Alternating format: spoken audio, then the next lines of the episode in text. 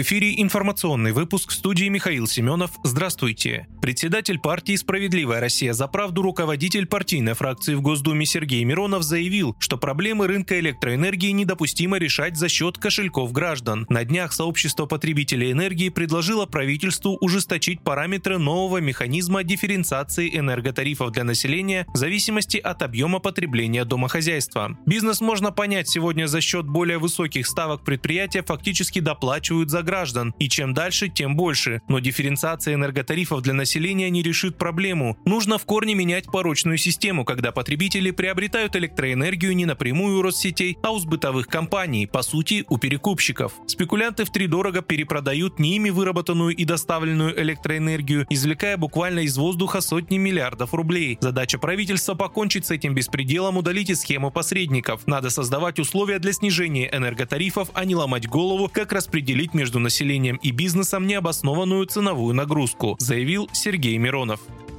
Интервью президента России Владимира Путина американскому телеведущему Такеру Карлсону длилось два часа. Об этом сообщил американский радиоведущий и блогер Алекс Джонс. По его словам, интервью выйдет уже скоро. Двухчасовое интервью, которое уже заставляет нервничать западных цензоров, держащих американцев в неведении, рассказал Алекс Джонс. Такер Карлсон приехал в Россию в конце прошлой недели. Он обещал выложить интервью с российским президентом на своем сайте. Анонс интервью Карлсона с Путиным за 11 часов превысил 55 миллионов просмотров.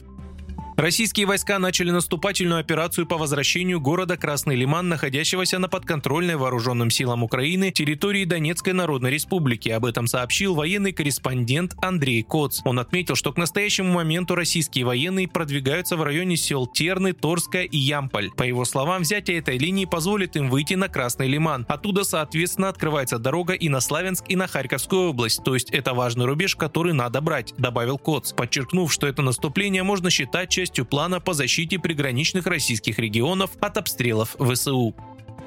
Совет Федерации одобрил закон о конфискации имущества за распространение фейков об армии и призывы к антигосударственным действиям. Сенаторы поддержали документ единогласно. Изменения предлагается внести в уголовный и уголовно-процессуальный кодексы. В пояснительной записке отмечается, что документ вводит механизм изъятия денег, ценностей и другого имущества за фейки о российской армии, а также если оно используется для финансирования преступлений и любой другой деятельности, направленной против государственной безопасности.